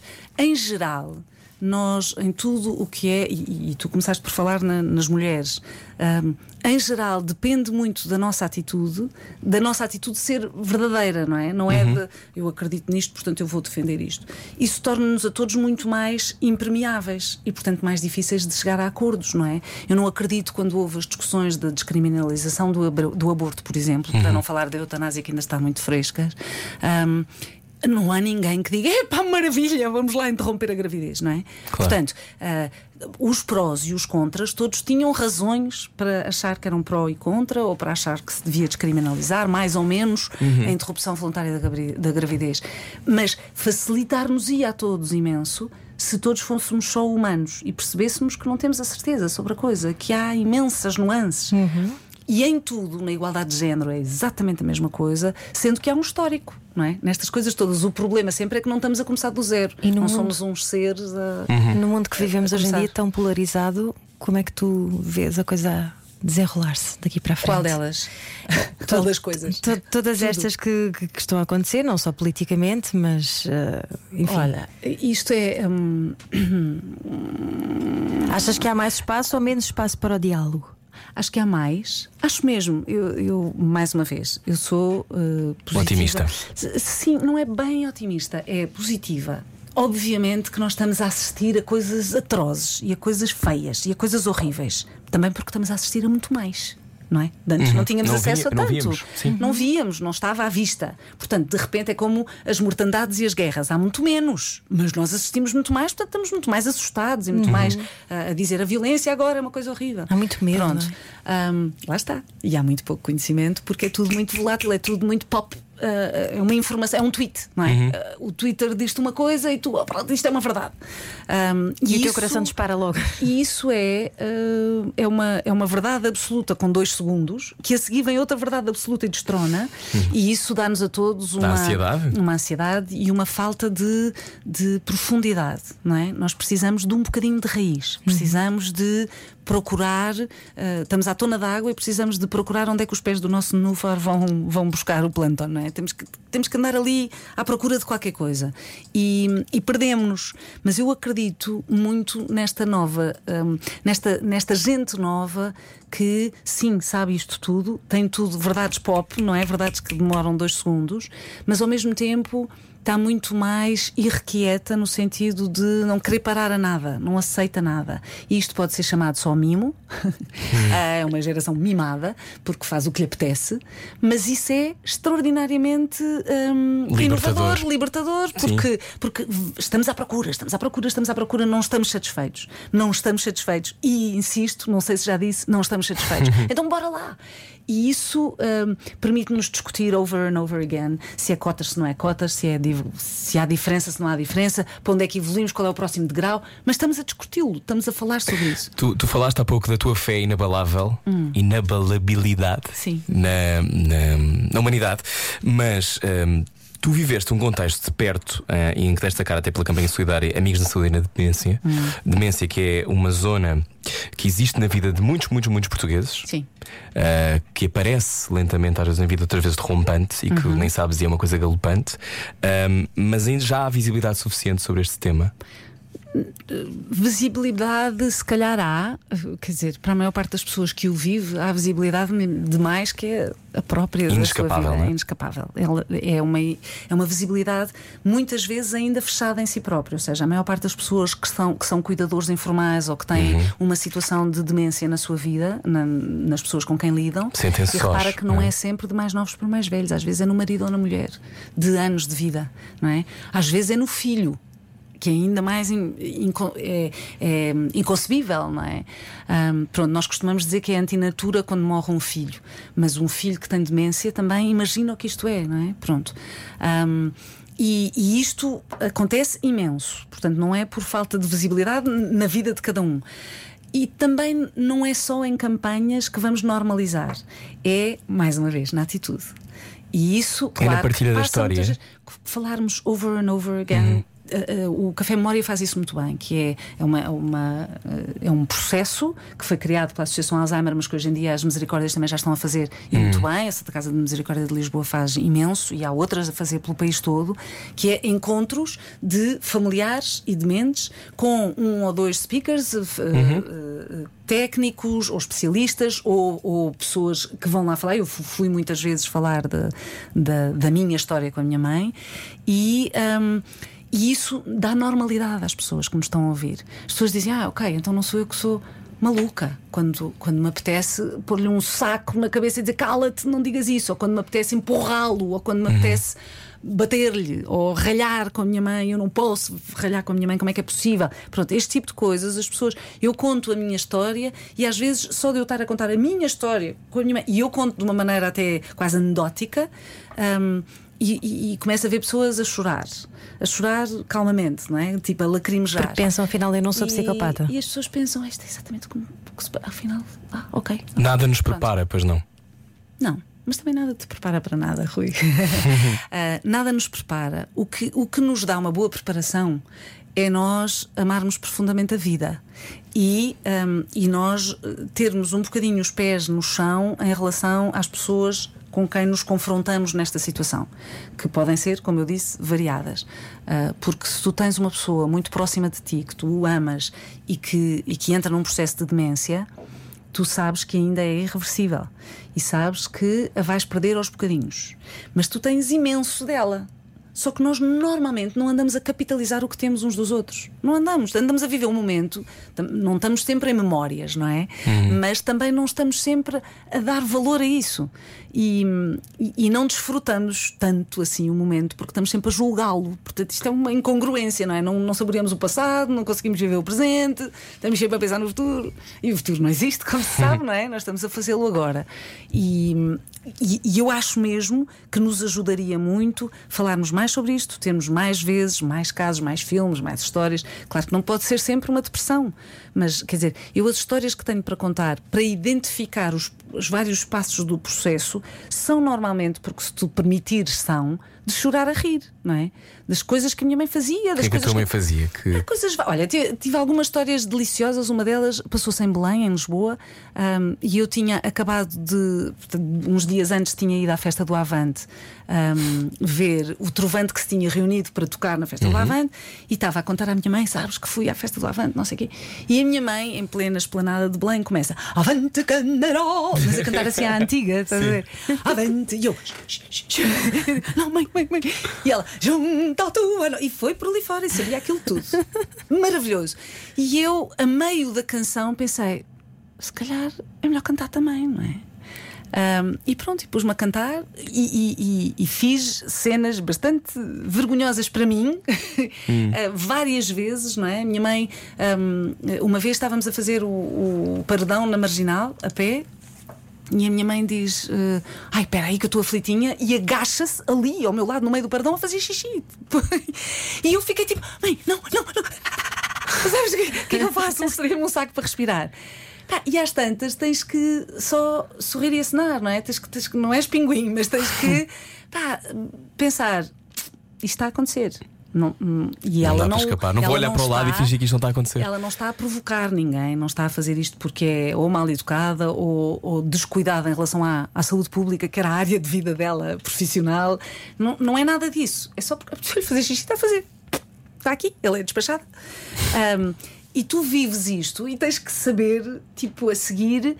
Eh, A primeira reação é tipo, esconde, não é? Quem é que está a ver? E depois pensas, quem estiver a ver hum, vai ter que viver com isto.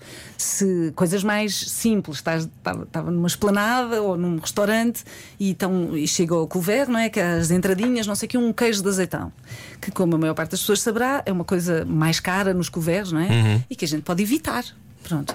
E, e que vem assim todo bonitinho. E a minha mãe pega no queijo e tunga, dá-lhe uma dentada assim, tipo à mão. Ah. E eu tipo. "Ah, ah, então tá bom. Tens Sabes aqueles bonecos que a gente carregava por baixo e caíam todos? Sim. Não sei se vocês se lembram disto. Pronto, havia uns bonecos de antes que eram assim. E hum, eram uns bonequinhos, não é? E carregava-se numa molinha por baixo e ele desfazia-se. E depois, quando soltavas a mola, ele ficava em pé outra vez. E tu passas por este processo, aprendes é a fazer isto bem, não é? Aprendes a rir e a dançar na rua e a achar que é tudo normal. E no fim do dia, quando as pessoas verdadeiramente partem. Ah, a minha mãe teve uma expressão uma vez que me ajudou para sempre e que eu, e que eu digo a toda a gente, e vou dizer agora para milhares e milhares de pessoas. Margarida Pinto Correia na rádio comercial. Que eu acho que é mesmo extraordinária. Porque nós íamos, hum, estávamos numa mudança dela de sítio E portanto ela já está- ainda estava muito cá, mas já, já estava a despirulitar. É? A minha mãe teve Alzheimer, para quem nos está a ouvir. E, e estava no início deste processo e fisicamente ainda estava muito bem, mas a cabeça já estava a, a- a vaguear. E nós íamos pelo Alentejo fora numa carrinha grande de mudanças, sentadas as duas à frente com um grande amigo meu e que nos estava a ajudar. E, a minha- e atravessámos primavera, não é? Prados, daqueles maravilhosos de papoilas e de cenas várias que lá há. E a minha mãe diz: Ai, que maravilha, já viste isto? Quando eu for leve, vou andar a voar por cima disto tudo. E eu nunca mais deixei de dizer as pessoas quando são leves, pá, porque eu vou ser, nós vamos todos ser leves um dia. Isto é lindo, é ou não é? Foi um poema que ela fez ali naquele momento. E então, ela depois, eu comecei a usar isso, ela também usava isso. E devo dizer-vos que desde que a minha mãe se tornou verdadeiramente leve, não é? Que foi em, em 2015, que o que me volta não foram todas as revoltas, todas as dúvidas, todos os momentos horríveis que obviamente passei com ela, todas as dores, todas as angústias, todos os gritos mudos que dei. Foram as risadas, as patuscadas, as brincadeiras, as coisas maravilhosas, porque consegui fazer esse processo que a maior parte das pessoas não consegue e eu gosto de as ajudar a fazerem, no que é desfruta. Porque é só isto, desfruta este momento. Eu tinha uma boa notícia, dava 10 vezes em uma hora à minha mãe. Porque ela esquecia-se, não é? Adore. e portanto eu dizia: Mãe, sabes quem é que nasceu? A filha de não sei quem. Ai, que bom, que bom, que bom. Passava um bocadinho. Mãe, sabes quem é que teve um filho? A não sei quantas. Ei, que bom, ei, que maravilha. As notas dos meus filhos. E que tudo aquilo durava imenso, não é? E, com- e- e- e foi minha confessora também, foi muito bom. Cenas que eu não podia contar a ninguém, mas que Contava. precisava de contar a alguém. Depois ela Mãe, esquecia-se. tenho de contar uma coisa. E o meu medo era só, porque tu não percebes bem o funcionamento daqueles fusíveis, não é? E o meu medo era, eu vou-lhe dizer, ela vai se esquecer, e depois um dia destes vai contar a outra pessoa. Como se não, sab- não sabendo onde é que ouviu isto. Ah, não, ó, tipo, tu sabes que a Rita, a Margarida, o meu petino é Rita, tu sabes que a Rita não sei o quê. E eu pensei, ah, isto se calhar é melhor não lhe contar assim tanto. Mas pronto, mas, mas tive. Consegui- Não foi imediato, mas consegui chegar a este ponto de Da celebração. de celebração, de humorizar, de desfrutar. E desfrutar, eu acho que é mesmo, o Carpe Diem, acho que é mesmo, hum, acho que é mesmo a expressão absoluta. Tu desfrutas e, portanto, o que cristalizas em ti, a memória, o que fica vivo em ti, são bons momentos. Vários bons momentos. Não há uma felicidade plena, não é? Não existe na nossa vida Uh, tal como a conhecemos, não existe um, um contínuo de felicidade. Existem umas pessoas mais felizes, aparentemente, outras menos. E depois todos nós temos é momentos, não é? E momentos que se unem mais ou menos com as outras fases das nossas vidas. E eu acho que nos ajuda muito a celebrar as pessoas que ficaram leves. um, termos bons momentos dessas pessoas, termos um rasto incrível para contar delas, contar histórias, aquilo que se fazia muito mais antes e que hoje em dia, por exemplo, nos velórios é onde há o melhor humor negro. Não sei se vocês Ah, já deram sim. por isso. As anedotas extraordinárias, Sim, as, sim, as histórias que se contam da pessoa. É bestial. Uhum. Porquê é que nós não dizemos que é bestial? É bestial, é verdade. Estamos ali à solta. Claro que estamos em dor profunda e estamos em. Sobretudo, na maior parte das vezes, estamos na incerteza. Não, não fazemos ideia do que é que se vai passar a seguir na- dentro de nós, não é? Há este vazio. A pessoa foi-se embora, fisicamente. E agora? Não faço ideia. E por muito que eu diga que, ok, eu estava à espera ou não estava à espera, por muito que eu chore e grite ou que eu aguente firme, eu não sei na mesma, não é? Eu posso fazer isto tudo perante uma morte. Eu não sei na mesma como é que vou sentir aquela morte, aquela, aquela ausência nos próximos tempos. Nem daqui a 10 anos. Meu pai morreu há 30, eu ainda lido com a morte dele de forma diferente, ano após ano e dia após dia. Porque é assim. É. é... Boa sexta-feira, estamos a falar de morte nós. na rádio comercial. Sim, a morte faz parte da vida e de leveza. Exatamente Hum, isso. Há alguma coisa que tu queiras dizer à, à Margarida que tinha 16 anos ou 17 anos sobre, sobre a vida que, que gostavas que alguém tivesse dito e ninguém disse? Pá. Isto não é a Margarida, é. Ahm, o que é que eu. Sim, se eu fosse visitar a Margarida dessa altura, dizia-lhe para ser hum, um bocadinho mais egoísta, vê tu bem. Era o, que eu, Egoísta? era o que eu lhe ia dizer. Ia-lhe dizer ah, para ter hum, mais confiança em si própria. Eu cedi imenso ao longo da vida ao que os outros achavam que era melhor e ao que, e ao que eu achava que era melhor para os outros. E isso não tem mal nenhum. Como se vê, não sou propriamente uma pessoa nem triste nem infeliz, tenho momentos de infelicidade e tristeza, mas não sou uma pessoa triste. Ahm, mas tenho angústias. E muitas das vezes as minhas angústias têm a ver com, com a minha gênese que não está toda cá fora.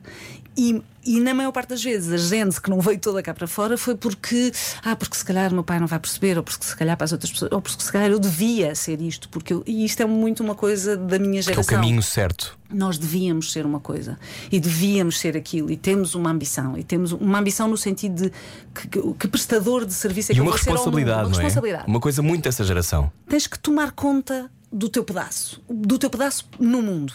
E portanto tens que dar qualquer coisa ao mundo. Não podes só pensar no que é que te apetece fazer. Tens que fazer qualquer coisa que sirva aos outros. E isto, em teoria, é maravilhoso, mas tem que ser genuíno. Se não for genuíno ou se deixar alguma coisa para trás, tu andas coxo. Isto não era uma piada, Ana, desculpa. Não sabes como essas palavras fazem sentido. Pois, mas Fazem é que, muito. Mas é, mas then again, é, mais uma vez é preciso falar sobre isso, não é? Eh, Não tem que ser aqui e agora hoje, Uhum. mas, mas é bom que a gente vá falando sobre isso para as pessoas em geral que nos ouvem Relaxarem. irem pensando, sim, respirarem fundo. E respirarem fundo aos 16 ou aos 46 ou aos 72. E é tipo, Uhum. aos 72 ainda tens imenso pela frente, não é? Assim como aos 16, podes morrer no dia seguinte. Uhum. E eu penso muito nisso. Eu houve uma altura da minha vida em que disse: Malta, isto é assim. Ah, eu andei por aí, certo? Tive uma vida do caraças. E as pessoas dizem: Tiveste? Como tiveste? Estás a meio da tua vida. Sim, certo. Mas se eu morrer hoje, celebrem, por favor, não é? Batam nas tachos e panelas, façam uma boa playlist, por amor de Deus, ponham música no meu velório e, celebrem, e riem-se das asneiras que eu disse, qualquer coisa, não é? Contem histórias. Qual é a música do teu velório? Há tantas, não é? Ah, eu gostaria muito que passassem Lou Reed intensamente, mas, Ah, mas Such o a Charles Aznavour também, vejam bem. Ah, sério? Sim. Ah, sim, pois eu tenho guilty pleasures como toda a gente. Ah, sim, há imensas músicas que eu gostava muito que passassem, sobretudo música em geral. E é importante falar dessa leveza, não é? É importante, é importante isso que estás a dizer, Hum. de não mitificarmos também ao contrário, não é? Não se pode falar disto se nós não falarmos disto. não não vai acontecer. tabus. Não está aqui, está, a morte está aqui ao lado, mas eu não vou olhar. Exato. Pronto, tu- Não, pode acontecer ou não, não é? E, e- e- e- e andamos a assistir a isso, não é? As Uhum. pessoas caem que nem tordos de um momento para o outro. E pum, fui-me embora.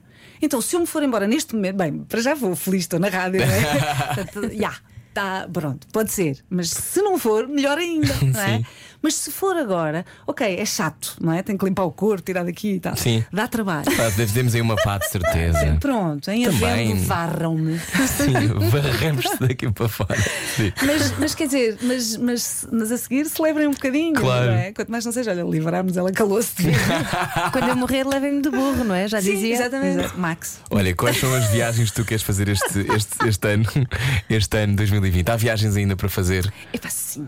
Ah, Já foste pronto. a muitos sítios, Margarida. Descambeiros, descambeiros. Hum. Vamos respeitá-lo, não é? Ah, porque, porque eu não faço ideia o que, o que é que se vai passar nos próximos meses, não é? E Se podemos não andar de um lado para o sabemos. outro, não é?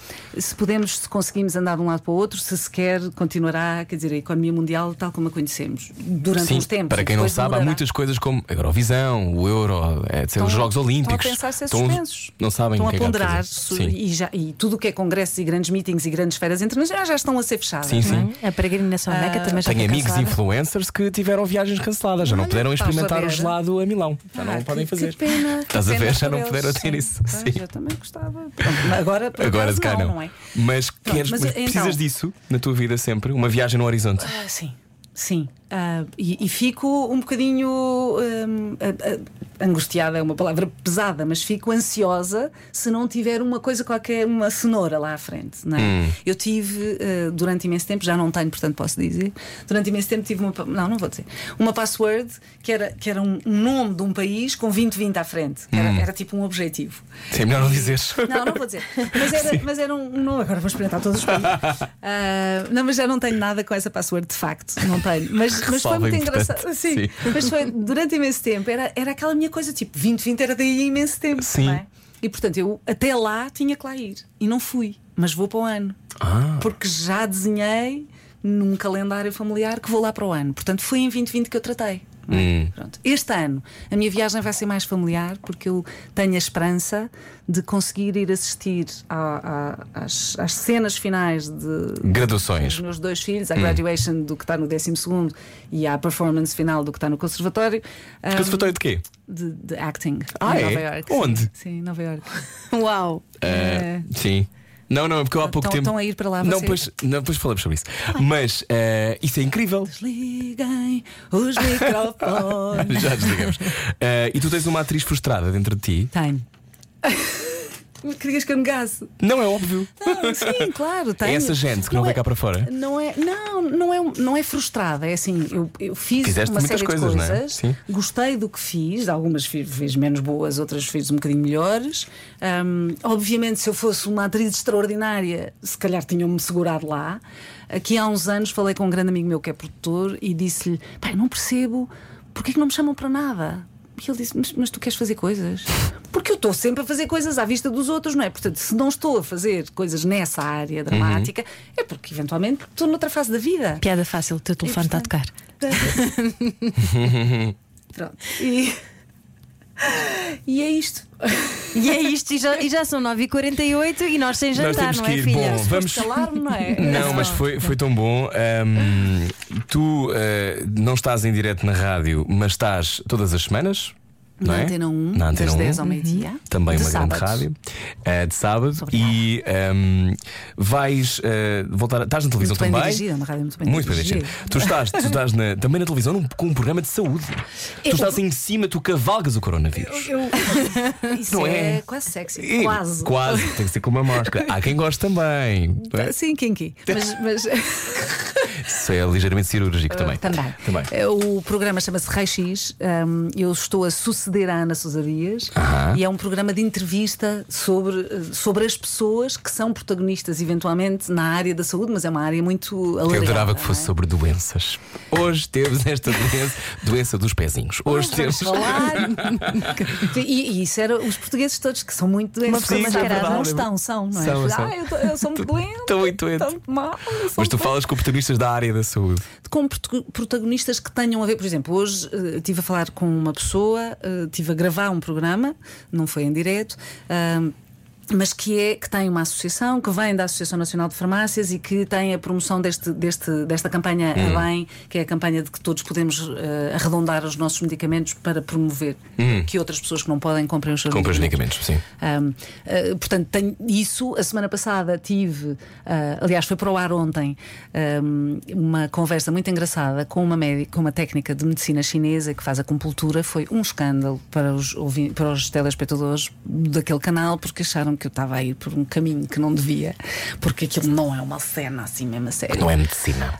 É o tipo de medicina. Mas isso eu percebo. Mas está não é? regulamentada, Há- não é? Como medicina alternativa? Está tudo, mas eu não, eu não preciso de defender porque ele veio lá, Claro. não é? Claro. Mas isto para dizer que eh, é um canal hum, extraordinário porque tem dois anos de vida e pretende falar de saúde e bem-estar e falo muito bem, obviamente ainda o faz com imensa segurança, com imensa no sentido de não vamos aqui experimentar coisas alternativas porque, porque nunca temos bem a certeza das coisas alternativas. Eu, como sou uma experimentadora hum, e, e agradada experimentadora de muita coisa, hum, e o biomagnetismo para mim é, uma, é um caminho muito bom para a desintoxicação de várias frentes. Hum, não tive qualquer problema em levá-la lá, mas, eh, mas pronto, mas não é bem esse caminho. Normalmente é, são coisas mais vastas, são mais eh, perfis, conversas boas, que é uma coisa que vocês sabem o que é. Sim. Conversar com as pessoas sobre, sobre o caminho delas, sobre a vida delas, sobre o que as levou até aqui. E a resposta, a aqui. resposta é sempre as pessoas. As pessoas são a resposta de tudo. É no outro que está. Uhum, sim, sim. Absolutamente. Estou-te a poupar tempo, ou se calhar estou-te a deixar aqui descalço. Mas Não. é- Espera, absolutamente foi também a tua primeira palavra na rádio. E é assim que saímos. Margarida Pinto Correia, a nossa convidada de hoje. Não era o que faltava. Pode haver a conversa inteira em radiocomercial.ol.pt. Que entrevista espetacular a amar esta noite. Parabéns, diz a Tânia Ferreira. São muitas as mensagens. Ah, pois é, eram 24 horas. Diz aqui aquele senhor de há pouco. Estava a dizer que viu o teu programa e dizia que tu eras À muito noite. gira. Que saudades da Margarida. Ana Rui, um beijinho para a Margarida, que é uma grande profissional com quem tive o prazer de trabalhar na ACJ. Sim, abriu contra o jornal, onde eu fazia a Cosmopolitan. Lá está, grande equipa. Beijinhos. Margarida Adeus, Pinto Correia, grande noite. entrevista. Obrigada. Obrigada. Obrigada, parabéns. E que bom, agora já sei comer à mesa, estás a ver? Siga o seu sonho. Era o que faltava. Com Rui Maria Pego e Ana Martins. Na comercial. Siga o seu sonho. Era o que faltava. Com Rui Maria Pego e Ana Martins. Na comercial.